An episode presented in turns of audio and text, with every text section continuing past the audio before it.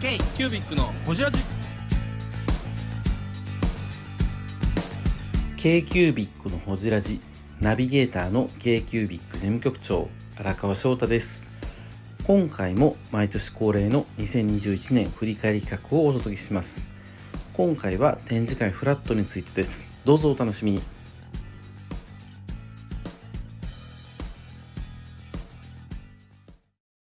始めておきましょうか、はいということで次ですよ。次フラットですよね。フラット3会場よりっていうことでその場にいたタコさんにちょっとぜひ出てほしい。捕まえてねタコさんをね。捕まえて一緒に喋りましょう言ってタコさんと松岡さんもいたんですよ。松岡さんも途中から来たんかな？うん。途中から来たの太蔵さんあ途中から来たの太蔵さんか。太蔵さん来たら話が進まへんからって言って、うんうんタコさんと松岡さんとそう4人で収録したやつですね、いやーフラットね。でもなんとか去年でもやれたって感じですね。本当に。うなんかフラットをやろうって言い始めてからのコロナ禍ってなかなかヘビーですよね。んそうそうそう。だフラットでいつからやってましたっけ？2000ゼロってあれ。中田町でやった。2はもうコロナ禍ですよ。2はそうですよね。2020やから2018から。2018にゼロやってて。2018か。で2019でワンがそう。1から T アートホール。T アートールね。そう。で近く2と3が TMMT ですね。TMMD はもう全部あれですもんね、はい。コロナ禍ですもんね。そう。TMMT になって大箱になって客呼ぶぞって言ってからずっとコロナ禍なんです。よそうそうそう。そう。ただもうフラットはい。があの TMMT でできてること自体やっぱりありがたいよね。急にさトイレ。先に撮ってたのに急にトイレから帰ってきて違和感なく喋るところさも最初からいたかのような、さすが。やっぱりフラットがあのスペースでできてること自体ありがたいよね。まあまあまあ本当に。ね、あの空間で。うで来た人みんな喜んでくれてるもんね。まあまあうん確かに。ん。うん。いやーね展示会ビジネスどうなっていくんでしょうねこれから。うん。でもまあ 今の感覚で言うたらどうなんでしょうね。そのわーっとこう感染者数増えてる中でなんかまあまあやりようはいろいろあるんやろうなとは思いながらなんかその展示会ビジネスっていう感じじゃないじゃないですかフラットってね。ビジネスじゃないもんだって、もともとやりたい展示会をそのままやってるっていう。そうそうそうそう。メーカーがまあ主導でやって、うん。今まで企画会社がやってたのをメーカーが主導で出店するメーカーが主導でやってるっていうだけで。まあ、フラットとしての儲けはさておきやけど出店者からしたらビジネスじゃないですか。出てる側。あ出てるか、はいそうですはいはい。ね。そうそうそうう。んで考出る。えたらあのセスって毎年1月にやってる大きい世界的な展示会があって、はい。あのなんかガジェット系のやつなんですよ。それこそ、なんかソニーとかマイクロソフトとかアップル、うん。アップルは出ないけど、ん。とかそういうところ出てバーンって発表するやつなんですけど、やっぱり2年連続もうコロナ禍で中止になってでもこの1大手月は出てないね。そうやるんじゃないかやるんじゃないかって言われてたんですけどやっぱセス行ってた人に言いますとスタートアップは展示会がないときつい。うーんなるほどなるほど。大企業はみんな見に行くから、うん。なんやかんやで発表って言ったらお客さんも来てくれるし、はいはい。まあ、あと広告料払って広告打てるもんね。そう。オンラインは別にいいねうん。ただやっぱりスタートアップを育てる場として展示会っているよねっていうあそういうカルチャーなんかもしれないですね、それはほんまそうやなと思って。なんか僕とかも、起業してうん。一発目 ISOT、うんうん。ISOT 目指していった感じがあったんで、絶対で起業したら出るんやって言って、うんうん憧れの場所で商品並べるんやっていう感じで行ったかうんら、そういうモチベーションになるんかもしれないですね。そうですね、だから本当これからの人たちとか、うん。事業を始めたばっかりの人たちにとってのあの憧れられる場所にしていかないといけないうなるほどそれをフラットにしていかなかったそうですね。なるほどなるほどね。うん、うん、っていうのは思いますねまあ今年はさフラットもちょっと新しいチャレンジ入れるじゃないですか。あのスタートアップワークみたいなもうそうやつですよね。やし、うあとそのえっ、となんやろ。まあサンプル販売というかまあそういうのもちょっとこれはカットかもしれんけどまあそういう新しいチャレンジもまあそうですね。でききればっていうところでうんいろいろ検討してますね。だからそのあのーなんなんやろ。割とこうかん簡単にいろんなやり方を変えていける身軽さはあるよなと思うんですよね。そのうん。フラットレベルうん。で考えていくと、なんか良くも悪くもうん。凝り固まってないじゃないですか、うん。うん。うん。毎年一緒じゃないというか、うん。うん。毎年ちょっとずつ変わってるというか、うん。バージョンアップデートされてるのは、うん。僕はフラットはいいと思うんですけど、うん。なんかもうやっぱこういう、まあ、僕らみたいな新しい展示会やろうっていうところはなんか凝り固まって止まっちゃうと危険やと思うんですよね、そうですね。ちょっとずつ変われてるのはいいかなって思うんですけどね、うん。毎年やっぱり変化もいると思うし、うん。うん。いいと思ったことは続けてあかったことはやめて。そうですよね。そうです。なああのー今今年がその7月どれだけねまたバイヤーの皆さんあのー楽しみで来てもらえるかっていうのはまだこれからですけれども。やっぱりその海外の行き来も戻った時にはやっぱりフラットをめがけて来てほしいなっていうのもありますし、まああのそういう場所で荒れるのがフラットやったらなとはすごい思ってて、やっぱタコさんもすごいねやっぱり会うのがいいよって言ってくれてましたもんね、うん。リアルでやるのがね、そうそうそうそうそうそうそう。オンラインじゃなくてリアルでやってるのがやっぱりいいよねって言ってくれましたよね、なんかね、なんか生存確認じゃないですけどね。あ頑張ってやってるんやみたいな。そうそうそう。あるじゃないですかやっぱり生きなんかねそうそうそう潰れずやってんねやあみたいな。そうそうそうそうあどうもどうも言うてね。うん。やっぱそこで喋れるっていうことがすごい大事なことかなと思うし、そうそうそう。まあ、ISOT がね逆に言うとこんな感じになってしまった以上うちらがそういう場を作り守り続けていく必要があるのかもしれないですよね。ね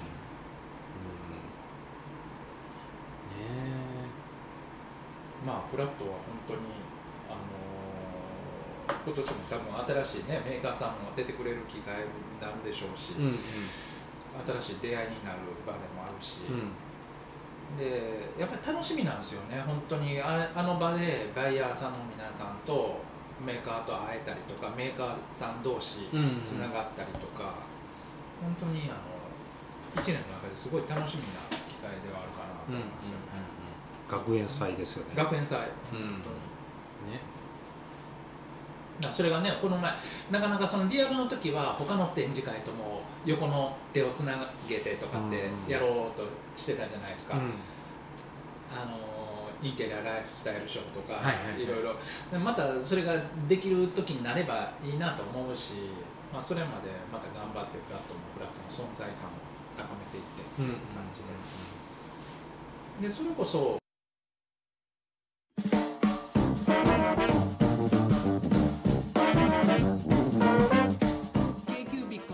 ジではリスナーの皆様からメッセージをお待ちしております。アドレスは info.kcubic3.com info.kcubic3.com もしくは KQBIC サイトのメッセージフォームよりお願いします。iTunes のコメント欄でもお待ちしております。皆様のお便りせーのお待ちしています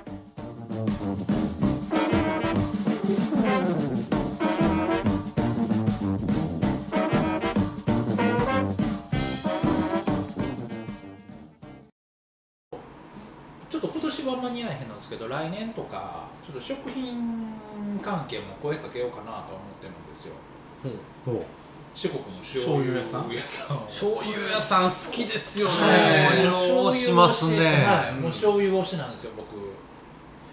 あ忘れてたわみたいな醤油コーナーで出てきて。ええええ。うっせやん。それ僕が2年1年前かなんかに買ったやつ。そうそうそうそう。え忘れたらんと言ってよえ全部使い切りましたその時。使い切った。うどんかけうどんにかけて食べて。多分僕ら初めてズーム史上うどんを一斉に食べた。そうですよ。人らですよ。ズーム歴史上初めてうどん試食会をうどんズームでやった。ズーム会。うどんズーム会やったやった。はい。あの醤油ビジネスどうなったんですかそういえば。醤油ね。醤油。そう。醤油。醤油はあれはものづくり補助金をあじゃあ物補助か、はい。物補助をベースにちょっと考えてたんですけど、い。まあめでたく物補助は落ちましたので、はい。ってたら逆にやったんですか？いやうん何かしらの形はやってたと思いますよ。醤油。でもまああのーそれこそやっぱりフラットっていうところにああいう食品は出てきてほしいなと僕はほんまに思ってて切実に、フラットの展示会に来るバイヤーさんにどういう提案ができるかですよね。やっぱりあ文具のバイヤーさんですそう文具のバイヤーさん雑貨文具のバイヤーさん。があこれ置いてもいいんやって思わせれるような、あの見せ方ができるのであれば全然ありですよね。とりあえず醤油の容器を牧樹の入れ物にしてもらって。でも本当にあの製品書店で見たさあのキッチンあ何？料理本の横で調味料売ってるとかさ、うん。調味料ブースが、うんじゃあ何？リアルキッチンブースが本屋さんのど真ん中にドーンとあるとかさ、ありましたね。なんだろう魅力的やもん。本当に、楽しい本屋さんが楽しい場所やから。確かだからまあそういうふうにどこもななればいいとは思わないけれども、うん。全然だから僕今回そういえば文教堂さんっていう東京の,、文あの文房具屋さん行ってきたんですよ、ならすごい自分あのえっとそのお店の店長さんが好きな静岡のお茶も売ってたりするのよ。へえうんそれはギフトとして、うんあギフト。だからそういうの全然僕はありやと思ってて、うんだから全なんかお醤油があるんじゃないかなとは僕は思ってます。事務用品としての文具って絶対シュリンクしていきますもんね、うん確かに。事務用品としてはね、うん、コロナ禍でそれは絶対加速したはずやしっていう中であのせっかく食べへんかったのにまたくちゃくちゃくちゃくちゃ言われてるんですよ。マイクのマイクの前で捨ててください先に、はい、カルパスの袋くちゃくちゃして怒られてる音出したらあかん言うてんのに。自分で気にしてたのに。袋をカシャカシャカシャね。まあまあ。という意味ではなんかやっぱねそのパーソナルを超えたそのギフト的な文法のも僕あり方ね。てもいいのかな。と思いますよね。それこそあのー今回出ていただいたあそこえっ、とえっ、とアクリルの桑原さん。桑原さんとかも、はいはいはいで文具というよりかはそのお部屋部屋の中でうん。いかにこう趣味のスペースを作るかとかいろんな形の中で。だからそこいろいろふ膨らんでいっていいと思ってるので、そういう提案もフラットとしてはできればなっていう。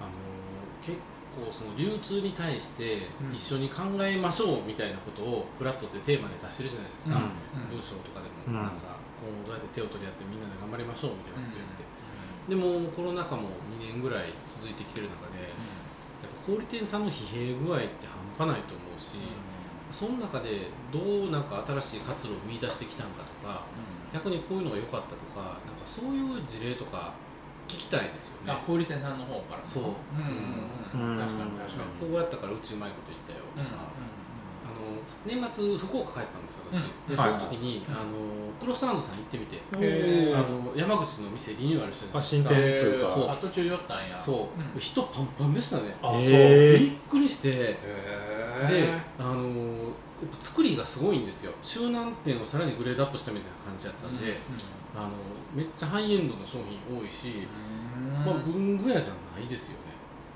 何や文具屋じゃないの。おしゃいやでも文具屋なんやしそのでも吉田カバンのコーナー一角ドカンあったりとか、なんかおしゃれ雑貨屋なんかな。うんでも一応ちゃんと事務用品っぽい文具も棚にバーッと並べてたりとかしてるんですけど、はいはいコンセプトストアみたいなみたいな感じかかなり製品さんを研究されてるとかっていうのもえそうなんや。めっちゃ研究してましたね。へあ人多いんやろうなっていうこの辺にこんなんないからっていう感じ、うんフラットの商品とかすごい刺激受けたとか、うん。良かったって言ってねフラットボックスから、うんうんうんあの抽出してもらったとかってやってましたけど、なんかそういう地方の人にこういうあの都会感を届けたいっていう意味でうちらの MD も喜んでもらえたみたいで結構皆さんの商品あったりとかね、ちょっとここここに2年間僕らも地方のお店行けてないいけてないですねコロナで。あの行きましょう。ぜひね。ぜひね、いけたら行落ちきたいですね。着け落ち着いたら本当にもう一回九州にも行きたいし、うん。東北の方も行ってみたいし、うんあの自分たちの商品を置いてくれてるお店を一回見に行こうよ、うん。ね。そうですね。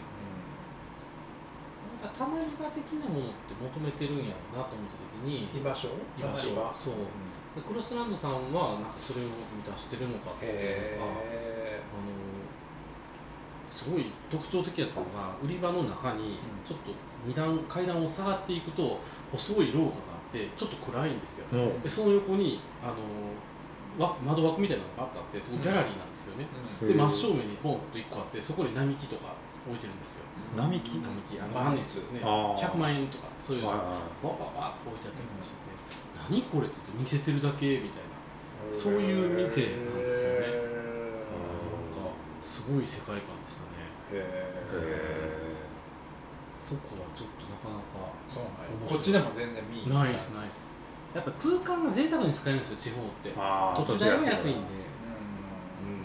何年か前に僕ら KDM さんのあん。あのあそこの店舗はいはいはい。赤池じゃなくて。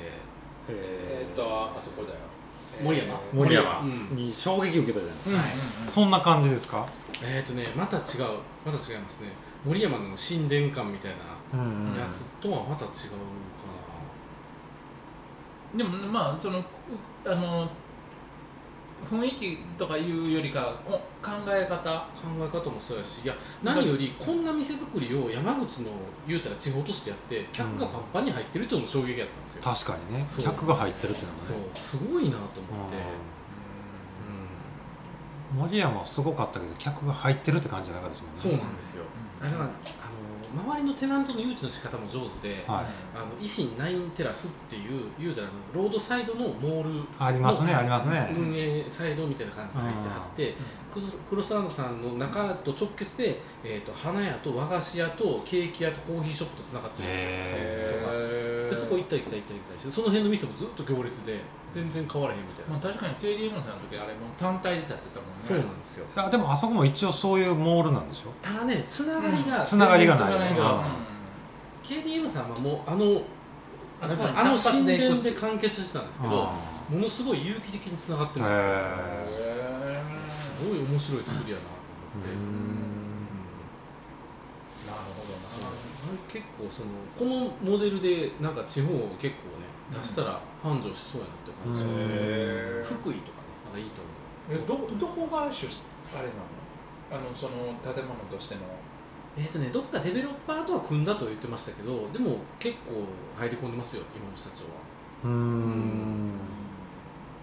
じゃないとあんな作りにはなれへんやろうなっていう感じ。でそれクロスランドさんが中心なんですか？中心になって明らかにだって中心テナントですよ。そうなのうん。ど真ん中ですよへー飯も美味しいしそれそのデベロッパーがやってるそのあれに乗ったんじゃなくて一緒にやってて一緒にやったね、そうなんや。うんまあ、上はエニタイムですけどねうん。うんだ上エニタイム入れてるのも偉いんですよ。うん。やっぱか収益もそこでやっぱ確保してやうんってはったりするし、うん、あれ面白かったですね。みたいなうんえー、ブングスキーラジオです。ブングスキーラジオ。1年以上やってきてます。ブングスキーラジオ、小野さん、どんなラジオですか？えーと2人がボソボソ話して1人がハキハキ喋るラジオですね。高橋さん。え？何ですかね？用意してませんでした。あー楽しくやってます。聞いてね。全然楽しそうじゃない いいんじゃないですか？これはこれで。そうか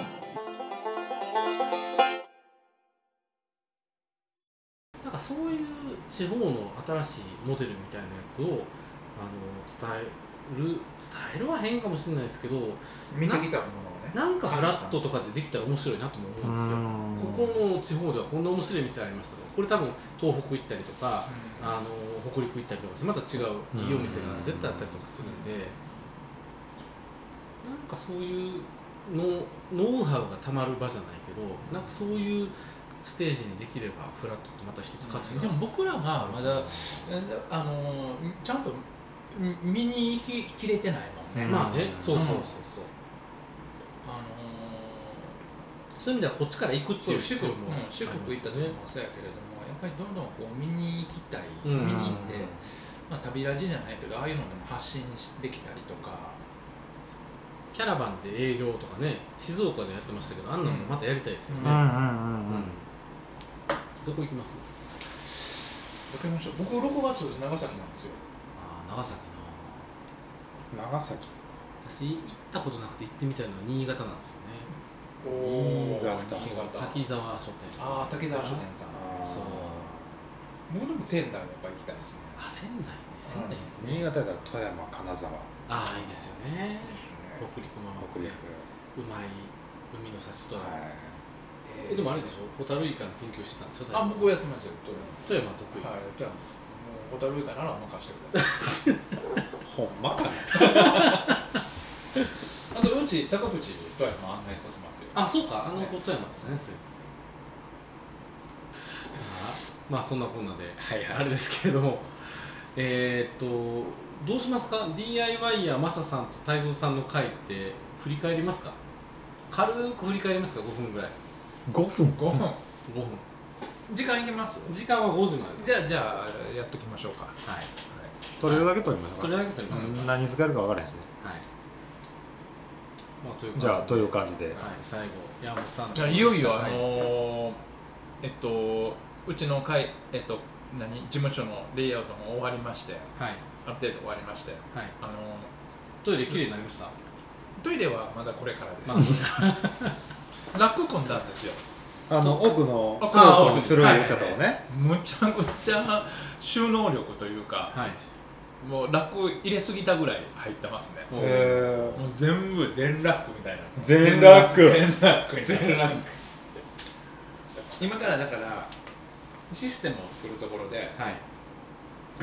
あのそれこそあのアドレス順にソートさせてはい。ピックアップ伝票を出荷しあのだ出力させたりとか、うん。どうやってアドレスを組むかとか、うんこれは今からやるところです、うん。もうアマゾンの倉庫みたいなんだよね。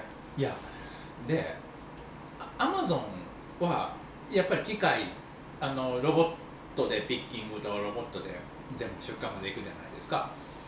でそれじゃない人間でしかできないことってやっぱりいっぱいあるんですよ。人間でしかできない出荷っていう例えば。気持ちを入れるとか。気持ちもお届け。気持ちも箱に入れてお届けするな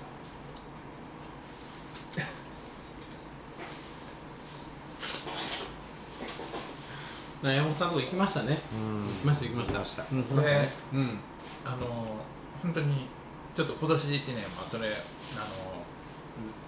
そのラックの完成と、これからそれに伴う出荷体制を作っていくっていうのを頑張ってやっていこうかなと思ってます。はい。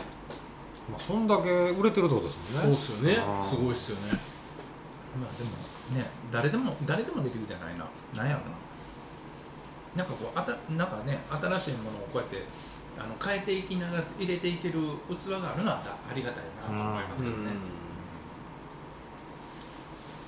はい。奥のなんかこういうガラーンとした前事務所やったとこある。はいはいはい。あれを要するにラックとか入れて倉庫にした。その前の部屋はどうしたんですか結局。前の部屋はだから工房です。オンで置いてあるあーはいそうかそうかオンで置いてます。はい、ワークスタットいやまあ、新しい商品新商品が生まれる場所というか。そうですそうですそうです。そういう場所になっていきます。工房ですね。楽しみです。もっとください。言ってください。なんかあのマサさんに対して言いたいこととか感謝の弁とか。いやマサさんね本当にこの前もあなんかね今マサさんすごい忙しいんですよ。はいあの。めっちゃイベント出てますよねマサさん、うん出てるし今あのなんやろクリエイターとオーダーをなんか掛け合わせるみたいな感じで自分でやってるんですけどそのあのにゃんこのやつ。にゃんこのやつ、はいはいはいオーダーを受けて一品物みたいな。一品物を作っていくっていう。だからそれのためのだから肩とかじゃないんですよはいはいはい。例えばその猫ちゃんの輪郭に切ったりするんですけれど、同じ肩じゃないんですよね。だからもうそこ手作業なんですよ。手切りへでそういうのを今仕掛けていったりとかだからそのうん。いかにこう オーダーものをオーダーもはいそのお客さんが欲しいものを作ってあげるかうんみたいなのに今すごい力を入れてうーん。なんかさっきの別長さんの話じゃないんですけど、うん。相性というか頼む相手って考えた時に例えば専門の工務店に頼みました、うん。専門の建築士に頼みましたっていうんじゃなくって、うん。言うたらそういう方や猫のやつをガーッ切ってはるような人に頼むっていう形が、うん。山本さん的には心地よかったっていう心地よかった。ことですもんね、それも新しいっちゃ新しいですね。新しいですよね、うん。なかなかそこってリーチできないじゃないですか、うん、そんな人にこんな感じのもの頼むのみたいな感じにうん。なったりするし、まあ、YouTuber に頼んでるみたいなもんですもんね、うん。まあそうやね。ね、うん。面白いですよね。ね。だからなんとか業じゃないのかもしれないけどね、うん。うん。僕デザイナーとか建築デザイナーとかじゃなくて、なそれのどんなこの人はどんなメニューを持ってるんやろうっていうのが YouTube 見たら分かるみたいな、この人ができることって YouTube 見たら分かるわみたいな、結局その YouTube なりそういうの媒体がその人を表す名刺になってるってことですよね。そうそうそうそうそうそうそう。どういう仕事できんやろみたいな、うん、フィーリング合うやったらじゃあ頼んでみようみたいな、うん、なんか名刺代わりにそういう、まあ、ホームページもそうやけれどもなんかそういうものはいるあるんやろうなと思う、ね、そうですね、うん、うん。実際だから僕うちの仕事をお願いお願いしてやってもらった後別のなんかあの設計かなんかのやってはるし、うん。へー。そうかすごいな。それのね山本さんとかはまた名刺の1枚1ページに書き加えられたってことですよね。そうそうそうそうそう自分の名刺の1ページになった、うん。なったみたいな感じなのね、うん。まさにすごいですよね。そういう働き方って。うん。そのそれやった後に自分で皮の打てんでしょ？一そうそうそうそうそう。そうそうにゃんこの形の猫のかうん。なんか皮のやつを、そうそうそうそうすごいっすね言ってるけど安倍さんも似たような感じでしょ？いやなんかその面倒くささがすごいなと思って。面倒くささというか、うん。やってるそのレベルが違うじゃないですか。あまあまあまあね。なんか。まあね。えでも帽子とか塗ってるって言ってませんでした？いやもうそんなんしてないです。もうそんなんしてない。もうそんなんしてないいやなんかすごいじゃない皮を。